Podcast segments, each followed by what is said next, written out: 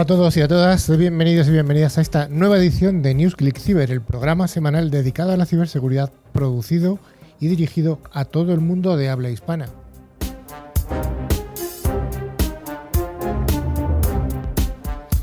Desde el año 2018 ofrecemos un programa semanal en el que profesionales del sector acercamos nuestra realidad desde distintos puntos de vista.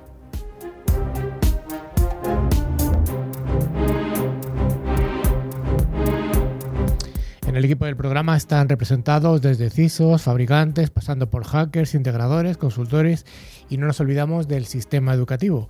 Damos un cordial saludo a toda la audiencia que nos escucha a través de las emisoras de FM y también a aquellas personas que nos escuchan a través del podcast o incluso que nos ven a través de nuestro canal en YouTube. El equipo de hoy está formado por don Sergio. Hola Sergio. Sergio no activa su micrófono, con lo cual Sergio está fuera. Hola Dani Vaquero. Hola a todos con ganas de otra semana después de este parón de la Semana Santa. Hay muchas cosas que comentar, mucha ciberseguridad, ¿no? Yo hice un vídeo de cibertorrijas, ¿eh? O sea, muy bueno. Y lo colgué. ciber, ciber. Era, eran, eran. Eh, doña Manuela, ¿qué tal? Hola, muy buenas a todos. Pues un placer, como siempre, estar aquí con vosotros una tarde más. Hay que ver la Manuela en YouTube porque se ha puesto un fondo ah, súper, súper elegante. Bueno, Dani también, ¿eh? y hola Sergio, ¿te has activado ya el micro? ¿Qué tal? Sí, sí, joder, es que lo del micrófono, activarlo y desactivarlo a veces lleva estas pasadas, pero bueno, pues bien, con el después del parón de Semana Santa, pues, pues con ganas de, de, volver. Y también damos la bienvenida a nuestro invitado de hoy, que es Vicente Escorihuela de Pibank. Hola. Hola, buenas tardes. Un placer estar con vosotros. Y finalmente estoy yo, Carlos Lillo, y os proponemos que nos acompañéis durante los cincuenta y tantos minutos que nos quedan hasta el final del programa, cuando está el concurso. Además, bueno, como siempre, eh, os recordamos que, nos podéis escuchar bueno, este programa y todos anteriores en, plataformas de podcast, como puede ser Spotify, como Evox, en TuneIn, en Apple Podcast o en la que queráis. Simplemente pues nos tenéis que encontrar buscando la palabra clave, ClickCiber. Y además, durante toda la semana tenemos también nuestras redes sociales, nuestro propio email, info.clickfiber.com o incluso nuestra fantástica web, clickfiber.com, donde ponemos entrevistas, enlaces, bueno, información de interés. Bueno, Manuela, ¿y qué vamos a hacer? El, ¿Cómo vamos a entretener a la gente durante estos 50 minutos? Bueno, pues eh, como siempre, pues vamos a tener nuestras noticias de ciberseguridad, las más candentes de estas dos semanas que hemos tenido de vacaciones, eh, eh, vamos a hacer un monográfico donde hablaremos de la seguridad en la banca y de los tipos de ataques que hay en ella. Y por supuesto tendremos el honor ¿no? de tener la, la, entrevista con nuestro invitado que es Vicente Escorihuela de Pibank. Pues vayamos con ese primer bloque, el bloque de noticias de ciberseguridad.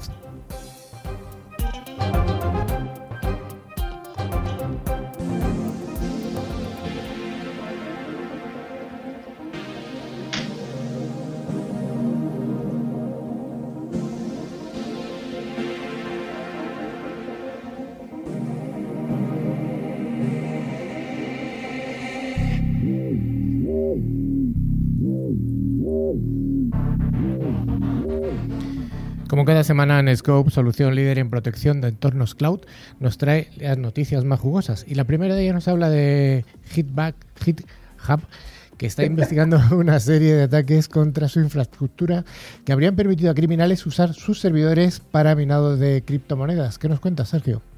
Sí, estos ataques se, se van desarrollando desde finales del año pasado, 2020, y se, aprovecha, se aprovechan de GitHub Actions, que es una característica que permite a los usuarios ejecutar flujos de trabajo o workflows de forma automática en respuesta a eventos generados en un repositorio. El proceso comienza con la, realización de un fork eh, de un repositorio legítimo y la creación de un flujo de trabajo malicioso en GitHub Actions. Finalmente se crea una pull request, que no es más que una solicitud al repositorio original eh, para, que, para conseguir que acepte los cambios realizados, que es el momento en el que se desarrolla esta acción. No es necesario, sin embargo, que el responsable del repositorio legítimo apruebe el pull request. Aunque no es la norma, existen proyectos configurados para activar automáticamente los flujos de trabajo cada vez que se recibe uno. Estos son los principales objetivos de la campaña. Una vez se activa uno de estos flujos de trabajo, se procesa el código malicioso del atacante y se lanza una máquina virtual que descarga y ejecuta software de minado de criptomonedas, utilizando en todo monedo la infraestructura de GitHub. Sí, GitHub está al corriente de esta actividad y a falta de una solución definitiva, lo que está haciendo por ahora es eliminar las cuentas que, de los usuarios que ellos consideran sospechosos. Claro, esto es bastante peligroso porque al final consiste en intentar suplantar algo que parece legítimo para que la gente de forma automática haga esas descargas, esas aprobaciones. Por lo tanto, no hay nada que te vaya a alertar de esta problemática y por eso la importancia de, bueno, de lo que estamos viendo. Este fin de semana pasado se ha revelado que los números de teléfono y los datos personales de unos 533 millones de usuarios de Facebook han sido filtrados. Efectivamente, el domingo 4 de abril, de abril, hace cuatro días, como quien dice la cosa, los números de teléfono y los datos personales de más de 500 millones de usuarios de Facebook que fueron filtrados en el año 2019 han reaparecido públicamente en Internet. Las cuentas filtradas suponen aproximadamente un 20% del total de usuarios de esta red social. De estos 500 millones de cuentas, 11 millones son españolas. Sí, a pesar de que el portavoz de Facebook, que se llama Alice Bergois, ha indicado que el problema se soluciona, se soluciona en 2019, lo cierto es que siguen siendo accesibles para cualquiera y de forma gratuita en algunos foros de la dark web. Eh, por tanto, bueno, la base de datos podría aportar pues, cualquier información, eh, bueno, cierta información a los criminales, pues para llevar a cabo cualquier tipo de, de, malicia, usando pues suplantación de identidad o otros ataques que necesiten nuestros datos. La base de datos en cuestión tiene registrados principalmente números de teléfono y las identificaciones de las páginas de Facebook, pero algunas cuentas también tienen los datos que siempre se filtran, es decir, nombres completos, localizaciones, fechas de nacimiento y direcciones de correo electrónico. Recordamos que para ver si tu cuenta ha sido hackeada, bueno, hay páginas públicas como la famosa Been o la herramienta de Firefox Monitor. Pues la siguiente cuenta nos habla de que tras el ciberataque de la semana pasada al Parlamento noruego, esta vez le toca al alemán. Sí, parece que algunos organismos europeos están siendo víctimas de ciberataques últimamente. Hace unos días pues hubo eh, en el Parlamento, hubo uno en el Parlamento noruego y esta vez el ataque ha sido el alemán y ha consistido en una campaña de spear phishing contra los distintos miembros del Parlamento en el cual los atacantes pues han podido obtener al menos 38 cuentas, de las cuales 7 pertenecían a miembros del Parlamento Central y las otras a otras delegaciones territoriales. Tras la detección de la brecha, se notificó a los distintos afectados para que tomaran las medidas necesarias. Hay que destacar que esta no es la primera vez que ha sufrido un ataque el Parlamento alemán y en esta ocasión ha sido atribuido al APT-28.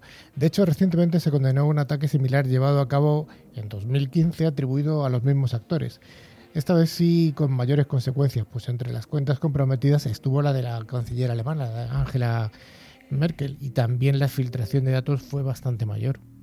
Sí, APT28 no es la primera vez que la mencionamos aquí en ClickCyber, ni probablemente sea la última. Y recordamos bueno, que esta organización pues, está relacionada con el servicio, se, presupone, con el servicio ruso de inteligencia y destaca por tener el foco especialmente en, órganos de gobierno y en ciertos políticos de, otras naciones.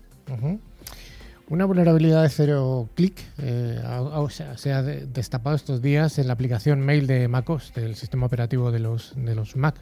Esta vulnerabilidad, vulnerabilidad permitiría a un atacante remoto añadir o modificar ficheros arbitrarios dentro del contexto de la aplicación Mail de Apple.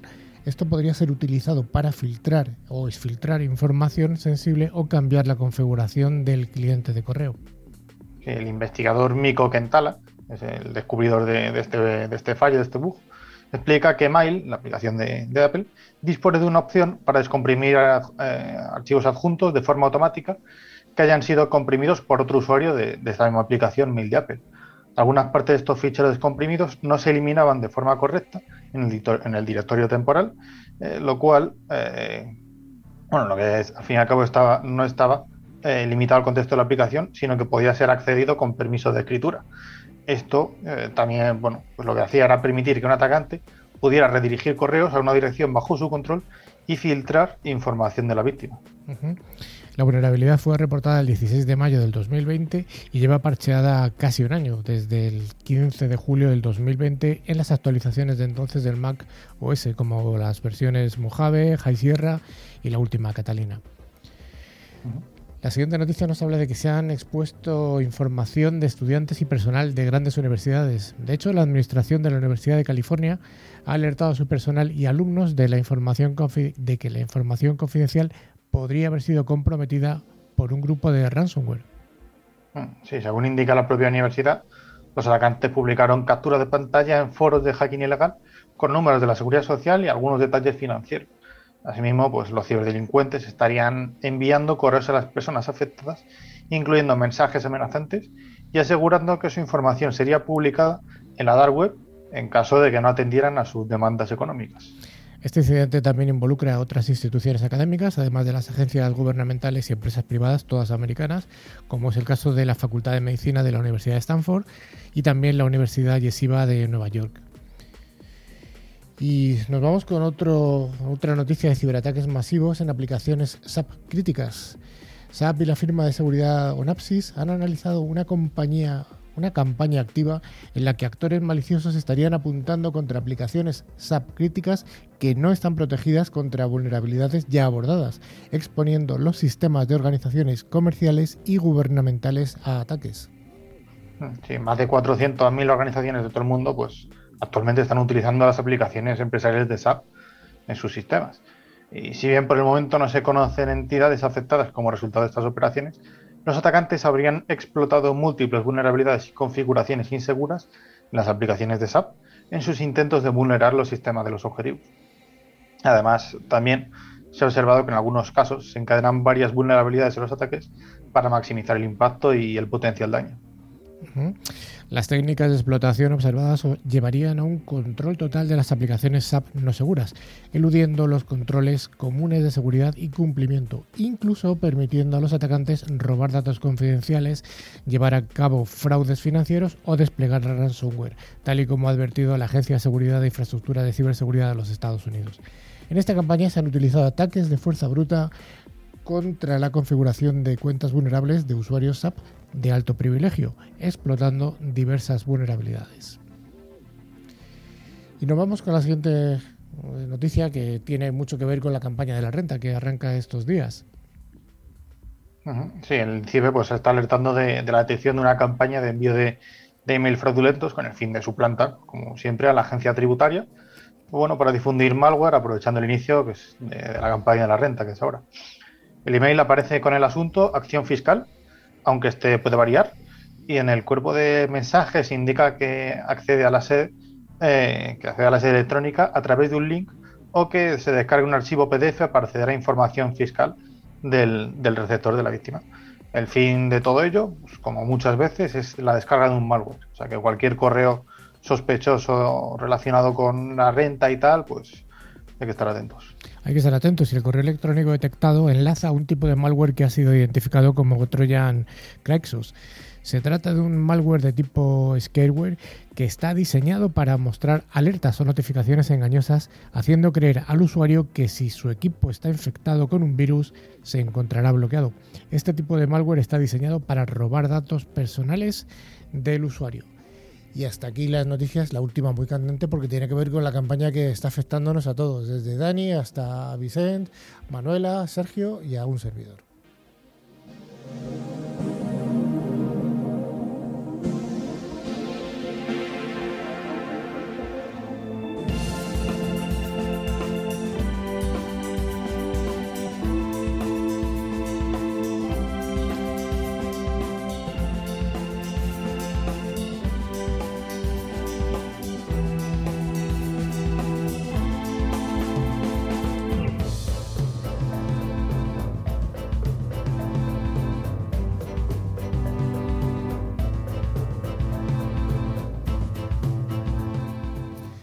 Todas las semanas, el monográfico nos lo trae Forcepoint, que es una solución líder en, protección de entornos cloud e entornos híbridos. Y hoy, como no podía ser de otra manera, eh, ya nos ha anunciado Manuela al principio del programa, vamos a dedicar este monográfico a ciberseguridad en banca. Por supuesto, de una forma muy somera y muy light, porque esto tiene para dar y tomar, como podría contarnos dicen más adelante. Dani, ¿qué es la ciberseguridad en la banca o cómo ha evolucionado? ¿Qué nos cuentas? Bueno, pues hay que tener en cuenta que la banca es un sector muy goloso. De hecho, en los últimos años, pues obviamente ellos también cada vez tienen más presupuesto, como pues un sistema crítico los que tienen que añadir sus protecciones, pero también están viendo que los ataques dirigidos a ellos pues también están aumentando. Eh, ya desde, bueno, pues en este último año, además con la pandemia, incluso bancas a los que a lo mejor los canales digitales no las tenían tan, tan avanzados, ya están a orden del día. Y pueden ser también un vector de entrada pues, para poder acceder a sus sistemas, poder lanzar ataques y al fin y al cabo verse comprometidos. Al final lo que estamos viendo es que los, ciberdelincuentes pues, van explotando nuevas técnicas y además mucho más complejas que las que conocíamos hasta ahora. Y entonces, eh, bueno, pues eh, en consonancia con ello también los fabricantes de seguridad desarrollan nuevas defensas que evolucionan e intentan pues detectar pues estas claro. Pues sí, además los ataques a, las entidades bancarias pues causan pérdidas, como podréis imaginar, pues de billones de dólares en todo el mundo. Además, si estos acceden a, bases de datos o se infectan los, servidores para redirigir a los clientes a webs similares, realizando el conocido farming, pues el problema aumenta. Dani, ¿cómo funcionan este tipo de ataques que ha comentado Manuela, los farming? Bueno, pues farming viene de la unión de dos palabras, del phishing y del farming, que es como la granja. ¿Por qué? Porque los atacantes tienen lo que se conoce como granjas de servidores, que es donde ubican webs maliciosas muy parecidas a las que son buenas, de, en este caso de la banca, para intentar redirigir a los usuarios que quieren acceder pues, a sus activos, por ejemplo, de banco. Es decir, que el método de este tipo de ataque consiste en, la en cambiar esta dirección URL del sitio pensando que estás conectado, por ejemplo, a tu banca de confianza que tengas sus servicios, cuando realmente a través de esas peticiones DNS te están enviando hacia un servidor malicioso, que bueno, pues está en, posesión de estos ciberatacantes. Eh, estos farmers también, si los conocen, pues pueden modificar incluso el listín telefónico o cambiar los números de teléfonos de, de, los sitios web, etcétera, para intentar pues ampliar ese engaño lo máximo posible. Es decir, al final lo que consiste en hacer esa sustitución a nivel de las peticiones DNS eh, para enviarte a una web falsificada muy parecida a la original. Y podéis pensar, ¿qué son las peticiones DNS? Bueno, pues todo el Internet tiene su direccionamiento para poder acceder. Y es un direccionamiento basado pues, en, en números, básicamente. Claro, nunca nadie se va a acordar de todos los números. Todos tenemos en cuenta, en mente, pues que vamos a acceder a banco.com, por ejemplo. Eh, entonces, eh, lo que hacemos cuando eh, escribimos banco.com, hay un sistema, un servicio que se llama DNS que consiste en traducir ese, ese nombre más amigable que todos podemos conocer hacia pues, la dirección con números que realmente es la que existe. Y la idea es intentar suplantar pues, esa, esa redirección. Oye, pero cuando estamos hablando de este tipo de ataques, farming se puede confundir un poco con el phishing. ¿Cuál es la diferencia entre el farming y el phishing? Pues sí, Carlos, son muy similares, pero no exactamente iguales, como comentaba antes Dani. El phishing emplea un cebo siempre, así que los hackers lo que hacen es que envían un correo electrónico u otra comunicación de aspecto oficial donde se invita a la víctima a que visite ese sitio web falsificado e introduzca su información personal. Mientras que el farming omite ese cebo y envía a las víctimas al sitio web falsificado sin su consentimiento eh, o conocimiento. Y como es la víctima la que escribe la dirección, o sea, esa URL que comentaba Dani, el banco.com, pues en vez de hacer clic en ese, en ese vínculo, pues de, un correo electrónico sospechoso, es menos probable ¿no? que, detecte que es un fraude. Es decir, nosotros estamos escribiendo la dirección y vamos a una página que realmente la hemos escrito nosotros, no a través de un cebo. Entonces no somos eh, conscientes de que estamos entrando en una página web que es fraudulenta.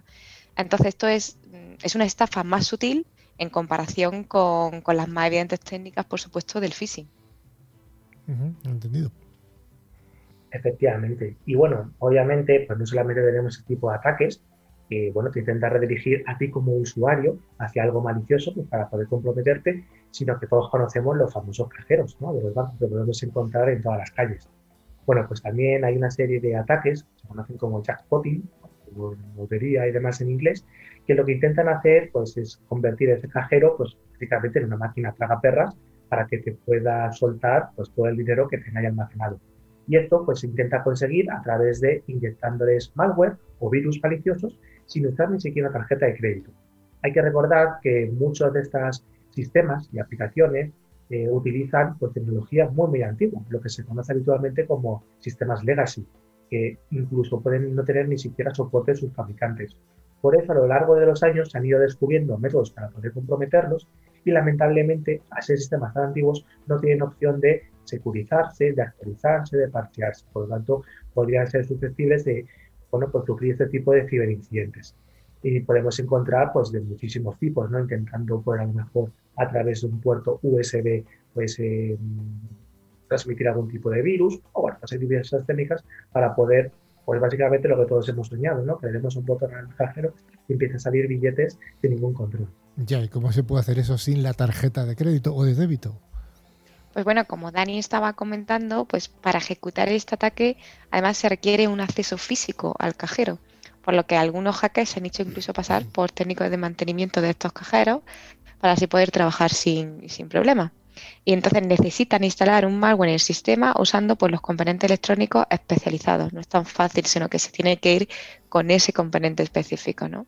Esto lo que permite es controlar las operaciones del cajero y así poder extraer dinero incluso a un ritmo de 40 billetes cada 23 segundos hasta vaciar el cajero. Así que imaginaros, como decía Dani, dar un botoncito y tener cada 23 segundos 40 billetes. Lo malo es que luego acabes entre rejas, ¿no, Dani? Eso ya es otra historia.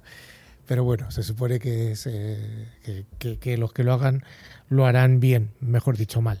Y que bueno, todos tenemos en mente esas noticias que vemos a alguien con una furgoneta que literalmente se ha llevado el cajero entero. ¿Para qué? Bueno, pues ya lo abrirá en su casa de alguna manera. Oye, ¿qué medidas preventivas puede tomar el sector, o mejor dicho, toma el sector de la banca contra este tipo de ataques? Bueno, pues algo muy importante es tener visibilidad de lo que está pasando. No podemos securizar o proteger algo de lo que no sabemos ni que existe ni en qué estado está. Entonces, tener un sistema robusto que nos monitorice, por ejemplo, las comunicaciones y en tiempo real, algo muy necesario cuando hablamos del negocio de la banca, pues es algo fundamental. Pero además, por ejemplo, también hay que tener estrategias de qué es lo que pasa si todo nos falla. La estrategia de seguridad es el último recurso. Oye, pues si todas las medidas de seguridad que tengamos han fallado, la información, que al final es algo de lo más sensible porque puede ser utilizada pues para robarnos o para hacer lo que sea, vamos a, por ejemplo, cifrarla o vamos a proteger ese acceso a esos discos o a esos servidores o a esos sistemas donde está la información. Porque al final, cuando todo falla, incluso las medidas de seguridad más extremas que tengamos, bueno, intentar imposibilitar que esa información que nos han robado pues sea eh, utilizable. Además, lo hemos dicho también que la banca en general adolece de tener pues, estos tipos de sistemas muy antiguos. Los que se conocían, hablábamos antes de la palabra legacy. Por supuesto, no solo la banca, hay muchas otras empresas que también lo tienen. Entonces, el tener un sistema actualizado y protegido nos permite pues, operar con mayor seguridad. Eh, claro, hay muchas veces, además es como un, un dicho bastante común en, en, el mundo de informática en general, que es si algo funciona, no lo toques. Entonces, bueno, pues eh, lamentablemente esto ha seguido esta práctica de muchísimos años y hay sistemas que, pues, efectivamente no están tocados. Por supuesto, lo más adecuado sería, pues, intentar eh, actualizarlos, parchearlos, protegerlos, pero además también hay soluciones de seguridad que los protegen para que, bueno, pues si no podemos actualizarlos, añadamos esta capa como si fuera una defensa en castillo de seguridad para darle la protección. Y algo muy interesante también es cómo podemos mantener la integridad de esos activos. Es decir, que podamos verificar que no han sido accedidos y que no han sido editados, ¿no? Y decir, oye, pues podemos certificar que no hay nada que los haya comprometido para poder seguir operando con esta información con normalidad y no, pues, bueno, información que haya sido falseada. Antes hablábamos, por ejemplo, de una noticia del repositorio de GitHub que, bueno, pues habían falseado mediante un fork información que era verídica, pues en algo malicioso. Entonces, un poco esa monitorización de la integridad lo que nos permite, pues, añadir esa capa de protección. Y, por supuesto, limitar limitar todo lo que se pueda. Es decir, intentar establecer un tipo de estrategia que se conoce como la del mínimo privilegio posible. Y mínimo privilegio tanto de los usuarios, o de los sistemas, como de las propias comunicaciones. Es decir, por defecto, tener, cuando estamos hablando de ciberseguridad, un bloquear. Bloquear todo. yo, yo bloqueo todo lo que se pueda. Y solamente vamos a permitir pues las comunicaciones, por ejemplo, los accesos, lo, lo que queramos, que sea totalmente necesario.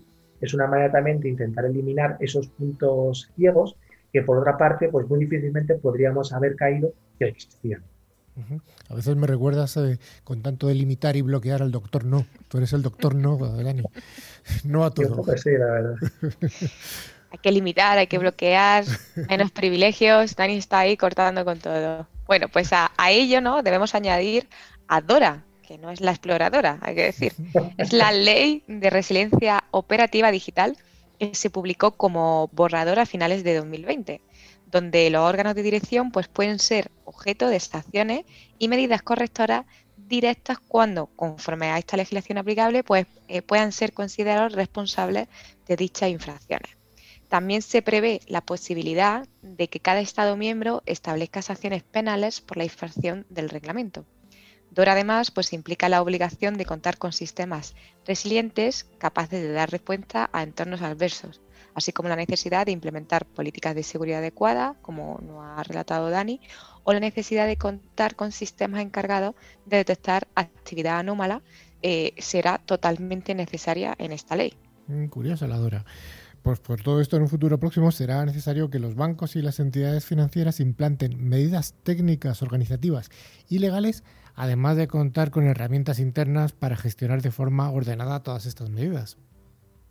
Y al final esta normativa, bueno, como en general suele pasar cuando se introduce una nueva, pues hace un auténtico cambio, una revolución en cómo se, se gestiona eh, hasta ahora la, la, seguridad, ¿no? También revolucionando pues esos equipos de las TIC para afrontar pues eh, ese riesgo en materia de ciberseguridad. Además, dentro de las regulaciones que hace, pues hay cosas muy esenciales, como por ejemplo el propio gobierno de la seguridad, pero también la gestión del riesgo, que es algo muy, muy importante porque todos conocemos, todos sabemos que los recursos que tenemos, tanto físicos como humanos, son, son limitados y tenemos que priorizar. ¿Y cómo vamos a poder priorizar? Haciendo esa gestión del riesgo, es decir, enfocándonos en lo que tiene más probabilidad, parece, que podría ser más problemático para, nosotros. Pero también eh, pues regula la notificación de incidentes, las pruebas también de adaptabilidad o de resiliencia, eh, los riesgos de terceros, ¿no? que al final pues, todos tenemos servicios eh, externos de otras empresas, incluso el intercambio en cómo intercambiamos la información, tanto con ellos como de forma interna. Entonces, una de las principales novedades, por ejemplo, es la posibilidad de que los órganos de dirección puedan ser objeto de sanciones y medidas correctoras directas, cuando, pues, un poco conforme a la legislación aplica, aplicable, eh, pues puedan ser considerados los responsables de la infracción. Entonces, es algo bastante importante porque, vaya, una persona responsable dentro de esos órganos de dirección realmente no puede tener pues, consecuencias legales y punibles. Seguro que eso asusta a mucha gente y seguro que nuestro invitado de hoy nos podría hablar largo y tendido. Bueno, eh, Dani, pues eh, yo espero que cuando te compres esa, esa camioneta para arrastrar el, Aunque lo suyo ya es robar también la camioneta, ¿no? Ya directamente, ¿para qué vas a comprar algo? Yo lo veo más con, con su traje de, de, mantenimiento a ir a hacer el jackpoting. ¿eh? O sea, sí. Ahora se lo preguntamos a, a Vicente, pero yo juraría que los cajeros están como casi bastante encerrados. Que no todo, no está todo ahí atrás de la pantallita. No, no es tan sencillo de llevárselo. seguro, sí. que, seguro que no es tan fácil. Bueno, pues hasta aquí el monográfico y vamos con la entrevista.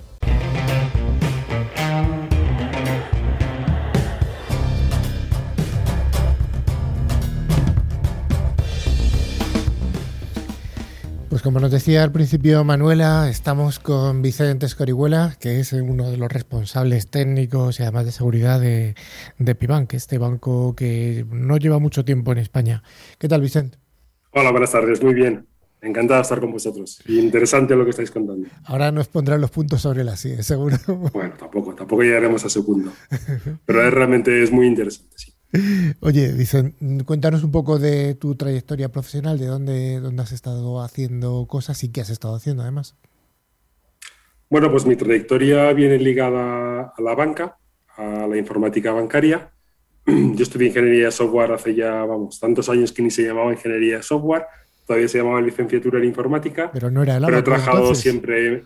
¿Perdón? El abaco no llegaba entonces, ¿no? En aquella época. Bueno, bueno, yo creo que tampoco vamos tan atrás, ¿no?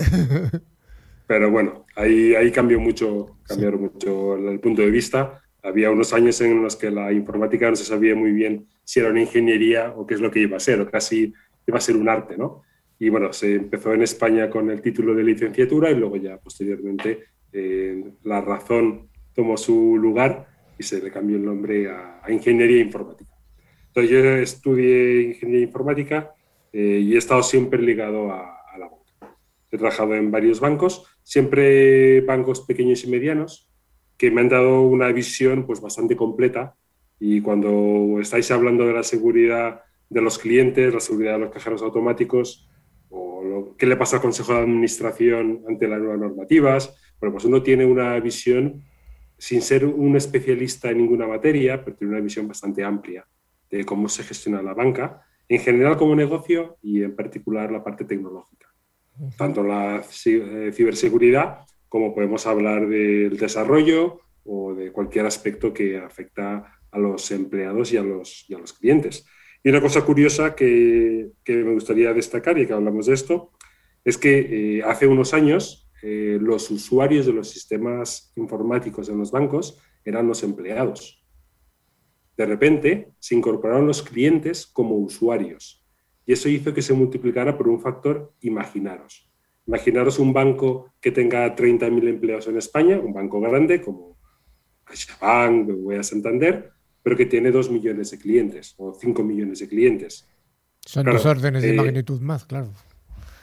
¿Perdón? Dos órdenes de magnitud más el número de usuarios. Claro, claro, son unos órdenes eh, mucho más altos y que a eso trajo una complejidad bastante grande a la gestión informática porque eh, la cantidad de usuarios nuestros se multiplicó pues, por unos varios órdenes de magnitud, como tú dices. Efectivamente. Eso fue un cambio muy revolucionario y del que todavía, todavía yo creo que no estamos, no tenemos las riendas bien tomadas. Bueno, eso, yo creo que durante la entrevista podemos hablar. Sí, oye, em, eh, ¿dónde estás trabajando ahora? Hemos dicho Pibank, pero bueno, no es un banco demasiado conocido. Cuéntanos un poco de dónde viene y... Mira, pues eh, Pibank es eh, una marca comercial de Banco Pichincha España. Pibank es la apuesta 100% digital de Banco Pichincha España, aunque es una apuesta digital que tiene su punto curioso porque sí tenemos oficinas físicas, pero solamente eh, con un objetivo de explicarle al cliente presencialmente qué es lo que somos. Contamos con cinco oficinas, en Madrid, Barcelona, Valencia, Zaragoza y Bilbao, y en estas oficinas lo que se pretende es contarle a la gente qué es Pibank porque no, la banca digital, que habitualmente se ve como algo lejano, pues intentar acercarlo y que no sea aquello que, bueno, será verdad que existe, porque un buen día apagarán la web y dejará de existir, ¿no? Siempre hay todavía un pequeño recelo con eso. Volviendo a Banco Pichincha, eh, Banco Pichincha España eh, empezó a operar como un banco español en el año 2010.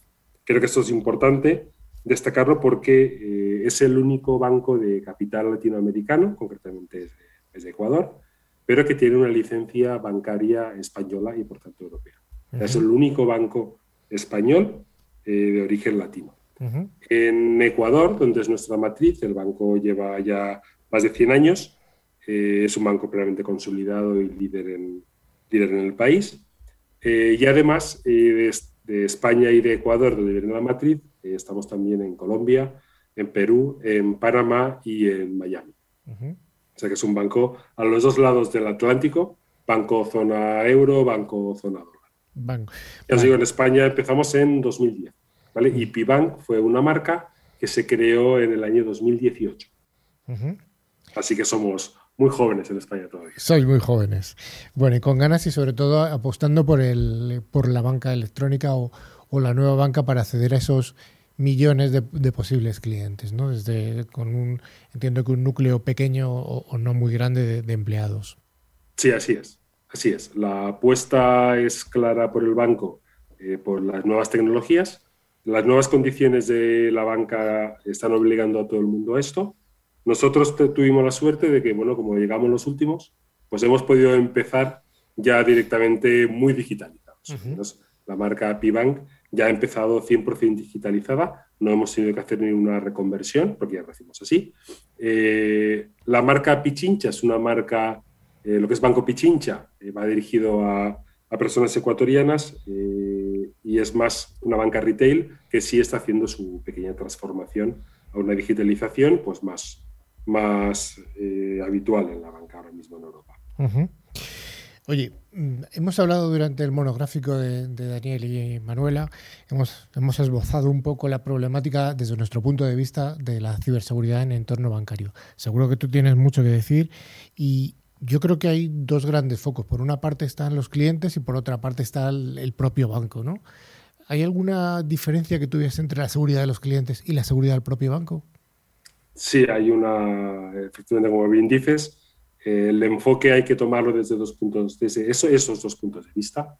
La seguridad del banco es pues, eh, parecida a cualquier empresa, tiene que mantener la seguridad de sus activos, de su información, de sus sistemas y tiene que velar por sus empleados, los directivos y el consejo de administración. Entonces tú a los empleados o al personal, por resumir, de la empresa, eh, le puedes dar una formación, puedes darle una concienciación, puedes darle unos medios, eh, bueno, pues le das unos ordenadores, le das todo aquello que consideras que es necesario, incluidas unas pautas, ¿vale? Para poder eh, tener presente la ciberseguridad. Cuando estamos hablando de los clientes, eh, el escenario cambia radicalmente. Primero, como decíamos antes, el número. nosotros, no quiero entrar en cifras, pero bueno, un banco que tenga mil empleados fácilmente tiene 200.000 clientes, por ejemplo, ¿no? una, un orden así. Entonces, eh, dar esas pautas a esos clientes que recordemos son usuarios de los sistemas del banco, ¿vale? aunque sean menos intensivos que los empleados, pero son usuarios de los sistemas. Entonces, dar esas pautas es mucho más complicado. Y luego, por otro lado, eh, durante muchos años, y sigue siendo así, a los clientes les hemos dado unas tarjetas con las que vayan por ahí usándola con todos los riesgos que conlleva de que me la copien, de que me hagan cosas extrañas, porque el fraude viene desde hace muchos años. el fraude con las tarjetas empezó hace décadas, obviamente se ha ido sofisticando, pero eh, sigue siendo una realidad que el cliente tiene una tarjeta en sus manos, que todavía esa tarjeta tiene unos, números, unos códigos y que eso tiene unos riesgos. Pero por otra parte, eh, a los clientes en los últimos años les hemos dado un acceso a banca electrónica. Y en ese acceso lo que le hemos dicho es, usa el navegador que tienes en tu ordenador, escribe esta dirección y que Dios reparta suerte porque nadie te ha interceptado tus comunicaciones, tu navegador y todo lo que hay por medio. Porque no nos olvidemos que cuando alguien usa un navegador para entrar a nuestros sistemas, nosotros no tenemos el control de todo ese camino. Hay un endpoint, que es ese navegador, donde el cliente está escribiendo cosas sin nuestra presencia y sin nuestro control. Nosotros no podemos saber si el navegador del cliente ha sido hackeado. No sabemos qué versión tiene el navegador o, de qué fabricante es. ¿Es confiable? ¿No es confiable? Eso añade unos riesgos y unas inseguridades bastante, bastante relevantes y que nos traen de cabeza. En mi opinión, esto eh, se, va, se está solucionando con eh, con las aplicaciones móviles. Sí. El momento a un cliente le, decimos, descargue usted, esta aplicación en su móvil, ahí ya podemos tener el control total porque esa aplicación está compilada, está en un entorno más o menos seguro. En el mundo de las aplicaciones móviles, el riesgo que podemos tener es que el cliente se descargue una aplicación ilícita. Correcto. Pero bueno, comparado con los riesgos que tiene un navegador, eh, realmente es, es muy controlable perdona si me he enrollado mucho, pero... No, no, no, me parece interesantísimo el planteamiento que has, que has, que has puesto sobre la mesa de decir, oye, la, la seguridad del usuario final con un móvil, desde el punto de vista de que hay un entorno más controlado, pues es más, entre comillas, seguro que desde un PC. Esto es una, duda que suele surgirnos a que suele surgirnos a todas las personas que trabajamos en ciberseguridad cuando alguien te pregunta algún familiar, algún ¿Qué es más seguro, desde el PC o desde el móvil? Bueno, tú sostienes que desde el móvil es en principio más seguro si se utiliza la aplicación. Por supuesto, pero además fíjate que lo que nos pasa, uno de los problemas que estamos teniendo es que los clientes, en una parte significativa, no me atrevo a decir qué porcentaje, pero una parte relevante, eh, siguen pensando que es más seguro entrar desde el navegador del PC que desde una aplicación instalada en el móvil. Las personas eh, tienen miedo al móvil. En cambio, es nada más lejos de la realidad. O sea, como sabemos los que estamos trabajando en este mundo, eh, una vez tú puedes salvar el que el cliente se instale una aplicación lícita, y de eso vamos a poder hablar si quieres respecto a Apple, respecto a Android, qué es lo que pasa. Eh, asumiendo eso, que el cliente se ha descargado una aplicación desde un origen lícito, eh, la seguridad que da una aplicación móvil es infinitamente mayor a la que da un navegador, pero la sensación de, las, de muchas personas no es así. Y la ciberseguridad, como sabéis, tiene mucho de sensaciones. Absolutamente. Sobre todo de las falsas sensaciones de seguridad. Pues ya que le has sacado tú el tema, pues te la voy a preguntar. Desde el punto de vista de un, entorno bancario, ¿consideráis más seguro iOS que Android en cuanto a la aplicación móvil o no veis diferencia? Indudablemente iOS es mucho más seguro que Android. Y yo te puedo hablar de primera mano eh, la experiencia, por ejemplo, eh, para homologar, eh, no sé si conocéis los servicios de pagos con tarjeta de los, de los móviles, Apple Pay, Android Pay o Google Pay, que se llama ahora, y me gustaría no aburrir la audiencia, pero bueno, no, no, eso, es súper interesante este tema. Desde, el teléfono móvil se puede pagar, no graba los datos de la tarjeta en los sistemas del móvil, eh, y aunque hay otros más sistemas, pero yo creo que es más fácil reducirlo al de Apple y al de Google por simplicidad, ¿no? Sí. Entonces, eh, yo personalmente he trabajado en proyectos de implantación de estos sistemas de Apple Pay y de Google Pay y os puedo decir que no tiene nada que ver los requerimientos de seguridad que te exige Apple para poner en marcha todo esto que los que te exige Google. Aunque Google últimamente ha mejorado un poco sus requerimientos, sus exigencias, eh, están a años luz. Y te hablo que hace eh, tres o cuatro años eh, en Google prácticamente cualquiera metía una tarjeta en cualquier sitio sin ningún problema ¿no? y se podía usar. En cambio, Apple en los requerimientos de seguridad, los chequeos y controles de seguridad para la puesta en marcha y más incluso eh, con la colaboración de Visa o de Mastercard, que tenían que también participar de las pruebas. Entonces, claro, da muchísima más tranquilidad eh, hoy en día Apple que Google. No solo para el tema de los pagos, el tema de los pagos te lo he puesto como un ejemplo, pero también para el tema de las descargas de aplicaciones. Sí, eso o sea, el hecho de que los, el mercado, el market de Apple, pues, vale, es cerrado, tenemos Podemos criticar, porque obviamente eso tiene otros problemas, pero como hoy estamos hablando de ciberseguridad, pues vamos a ceñir a ciberseguridad.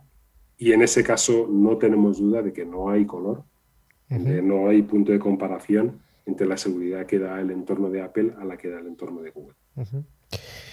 Muy interesante la opinión tuya. Oye, mm, hemos hablado un poco de la seguridad de los clientes. Vamos a ir al otro lado, a la seguridad del banco. Eh, ¿Cuáles son los highlights, cuáles son los titulares de la seguridad de un banco? Bueno, obviamente eh, el banco lo que tiene que intentar es no ser atacado en sus sistemas, pues yo creo que esto es, es como cualquier empresa. Creo que en este sentido eh, no hay diferencia entre el banco y otro tipo de empresa cuando tiene que proteger sus sistemas. pero ya os digo que el tema de la protección de los sistemas centrales es un tema que está bastante avanzado en general en todas las empresas. Eh, los bancos han invertido muchísimo durante muchos años y hoy en día no presenta demasiado problema la protección de los sistemas centrales. O sea que el banco está eh, bastante bien protegido eh, y el mayor problema que puede haber es la protección de los, de los clientes, de los cajeros automáticos, como decíamos antes con la broma que hemos hecho, con aplicaciones móviles, con entorno web. Y... Mm, yo te diría que el principal problema eh, teniendo en cuenta el, riesgo que tienes y el daño que te puede producir, son los empleados. O sea, el principal problema hoy en día en la banca es proteger los empleados. Los malos lo saben y el principal vector de ataque ahora mismo son los empleados de la banca, más que los clientes. Porque mira, los clientes eh, tú les puedes atacar eh, mandándole un phishing, un farming, hay muchas maneras, el cliente pica, pero hoy en día pues todo el mundo tenemos inteligencia artificial, si quieres que llamemos así, ¿no? Para poder saber que este cliente nunca hace transferencias de más importe que mil euros o dos mil euros o nunca hace transferencias eh, desde determinadas zonas geográficas, o podemos ponerle biometría en la aplicación móvil, podemos poner biometría en la aplicación web. De una forma más o menos sencilla, eh, hoy en día se puede acotar bastante ese riesgo de que estén engañando al cliente y robándole el dinero. Que por si acaso hay alguna duda, cuando a un cliente le roban el dinero, el banco tiene que pagar porque el banco es el que ha inducido al cliente a usar estos medios. O sea que el banco le preocupa y mucho, y el banco invierte mucho. Entonces, eh, la parte de los clientes yo creo que está bastante avanzada también hoy en día, y el vector ahora de ataque, el caballo de batalla, son los empleados. Donde se está intentando hacer fuerza es engañando a los empleados para poder conseguir las credenciales de acceso a los sistemas del banco. Para que accediendo con esas credenciales ya sí se pueda hacer bueno, pues las fechorías dentro de los sistemas del banco. Como veis, eh, si tenemos por un lado los sistemas en sí mismos, algo que está expuesto y que me pueden atacar, eh, luego tenemos los empleados, como que si yo consigo, tus credenciales y te suplanto, entre los sistemas del banco. Y luego, por otro lado, tenemos los clientes. Si yo consigo las credenciales del cliente, puedo entrar a sus cuentas y puedo sacar dinero de sus cuentas y llevarlo. Desde el punto de vista del banco, ¿cuál es, cómo, cómo se describe la seguridad del núcleo bancario, de ese, core bancario? ¿O qué, mejor dicho, empezamos por el principio, ¿qué es el core bancario? Bueno, vamos a ello. El core bancario es el gran desconocido de la informática en general, eh, pues porque se trata de sistemas que habéis dicho antes, habéis hablado de legacy. La palabra legacy en la banca tiene mucho uso, tiene muchas connotaciones. Eh, se puede hablar de legacy en los cajeros automáticos, por supuesto, esto daría para un programa entero. Se puede hablar de legacy en los TPVs, daría para tres programas enteros. Pero bueno, podemos hablar también de otro legacy, que es el más el más común en nuestra jerga, y es el de los cores bancarios. El core bancario es el sistema de información donde está la información de los clientes, sus datos de filiación, sus DNI, su domicilio, sus números de teléfono, toda la forma, todos los datos de identificativos y de contacto. Están todas las cuentas que el cliente tiene en el banco, cuentas corrientes, préstamos, eh, plazos fijos, cuentas de valores, fondos de inversión. Están sus tarjetas, están los movimientos que hace, si has cobrado tu nómina, a qué día has cobrado tu nómina, qué importe tiene, quién te la ha pagado, tu recibo, el que te han cobrado, el que puedes devolver, el que has devuelto, lo que has operado con tu tarjeta, dónde has hecho las compras. Toda esa información que es núcleo para que el negocio del banco funcione y a partir de ahí podamos dar información a los clientes, la que ellos necesitan sobre su actividad, les podamos ayudar a su día a día, podamos dar información estadística, eh, podamos preparar el reporte al Banco de España, el reporte a la agencia tributaria, el reporte a la CNMV, que es uno de los grandes caballos de batalla de la banca, es eh, la cantidad de información que tenemos que reportar, tanto por lo que nos puedan vigilar fiscalmente, como también por la supervisión económica y financiera de los estados. Entonces, toda esta información está en el núcleo y esa información es la que se va a usar para atender estas funciones básicas de un banco. Luego, alrededor de esto, eh, tenemos otros sistemas, obviamente. Eh, tenemos el correo electrónico, tenemos luego eh, data, mart, data, todo lo que tú quieras, los científicos de datos, tenemos las bancas electrónicas más o menos integradas en el core. Ahí también hay un poquito de todo. Hay bancos que tienen la banca electrónica más integrada del core, otros la tienen menos integrada, en función de, pues de sus capacidades de evolución. Eh, yo soy partidario de que el core de un banco debe ser un sistema vivo, que evolucione y que integre al máximo los servicios que los clientes requieren del banco y el reporte que se hace. Y eso es así por un tema de coherencia de datos y por facilidad y economía en la explotación de los datos. Entonces, ese core eh, es donde obviamente apetece atacar, porque ahí está todo. Ahí es donde puedes llevarte, pues imagínate, la base de datos de clientes del banco. Pero fíjate que eh, jamás habéis oído noticias en las que se haya robado la base de datos de clientes de un banco. No lo Vosotros que estáis muy al día en la ciberseguridad, seguro que eso no lo habéis oído nunca. No hemos dado datos, hemos dado montones de noticias de desfiltraciones, pero de banco no lo recuerdo yo. Efectivamente, hay veces eh, que sí se ha robado, eh, se dice, la base de datos de la banca electrónica, porque hay bancos que no han sido capaces de integrar su banca electrónica en ese core y lo tienen en un sistema auxiliar que tiene unos refrescos con el sistema core, bueno, aquello que ya sabemos, ¿no? De los satélites. Y esos satélites son pues, mucho más modernos en el sentido de la tecnología que se usa, eh, pero bueno, también están más protegidos y ahí alguna vez sí ha habido, sí ha habido problemas con esto, pero no con el robo de la base de datos del banco. Ya os digo, eso está muy protegido desde siempre y ese no es un hándicap ahora mismo para un banco. Pero hay otros hándicaps muy grandes, por supuesto. Los satélites, y has hablado además de, de, bueno, pues de alguna manera de, de que hay datos que no están tan bien, no, o no pueden estar tan bien consolidados en distintos, en distintos satélites de Secore. Y eso puede ser un problema eh, realmente. Cuando tienes satélites tienes, que, tienes ese problema de que los datos hay que consolidarlos, eh, se, se, te pueden desmadrar un poco. Entonces, bueno, la mejor manera de, de no tener ese problema de disparidad de datos es teniendo el dato una única vez. Pero bueno, eso es el gran sueño de cualquier empresa y sobre todo de la banca, tener el dato una vez. De cualquier empresa. Que le des al de cualquier empresa, que le des al botón y te salga todo. Sí, sí, sí. Bueno, yo te digo que eso es factible. ¿eh? Por supuesto, eso es factible. Por muy grande que sea un banco, eso es factible. Tienes que adecuar los sistemas a lo que, bueno, pues a los volúmenes que tú tienes y a lo que la tecnología hoy en día te permite.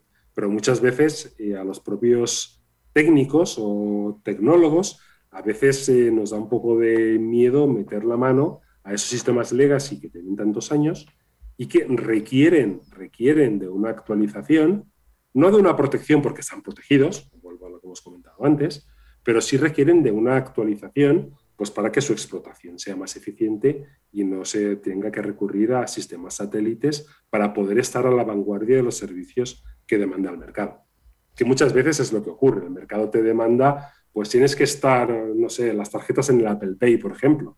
dices, bueno, pues es que yo para poder hacer eso eh, tengo un legacy que hace 25 años que no toco y lo tengo que poner patas arriba. Uf, es que eso vale mucho dinero y me arriesgo mucho. Pues entonces voy a montar un satélite que, bueno, que es casi lo mismo, ¿no? Bueno, es casi lo mismo cuando todo va bien. pero a veces la cosa no va tan bien. Ya, Oye, yo para acabar me gustaría hacerte una pregunta porque tengo un montón de preguntas que hacerte y de verdad que me gustaría que volvieras otro día. Claro que sí. Porque hay una pregunta que tengo que hacerte. De vez en cuando recibo alguna carta de alguno de algún banco, de, como todos hemos tenido un montón de bancos a lo largo de nuestra vida. Una, es una carta pues, que tiene la dirección mal o que tiene algún el nombre de mi de mi pareja pues lo pone mal en vez de mm. Maribel pone María Isabel o ¿por qué ocurren estas cosas? Bueno, pues lo que justo estamos hablando, esa disparidad de datos, esas bases de datos satélites eh, entre aplicaciones. En el banco se, usa la palabra sistemas de información para hablar de aquellos elementos que junto con el core forman todo el software del banco, ¿no? Y entonces, bueno, pues algunos están dentro del core, otros están fuera, son esos satélites que hablábamos. A veces el departamento de tecnología o la división de tecnología no puede tener el control total de todo. Y bueno, pues a veces se producen esas cosas. Vicente, pues yo creo que ha sido un libro abierto, yo creo que nos ha abierto muchas luces y nos ha abierto además un montón de habitaciones que tenemos oscuras que, vamos a tener que profundizar. Muchas gracias, Vicente, eh, responsable de, de, sistemas de información y de coreo bancario en Pibank. Es un placer. Y de verdad que muchas, muchas gracias. Que me ha gustado mucho lo que nos has contado porque son, es un tema que francamente el core bancario eh, no se toca habitualmente. Muchas gracias. la verdad que no, la verdad que no, es un gran desconocido. Bueno, espero que no os haya aburrido, a vosotros ni a vuestra audiencia. Yo creo que no, que para nada. Muchas gracias.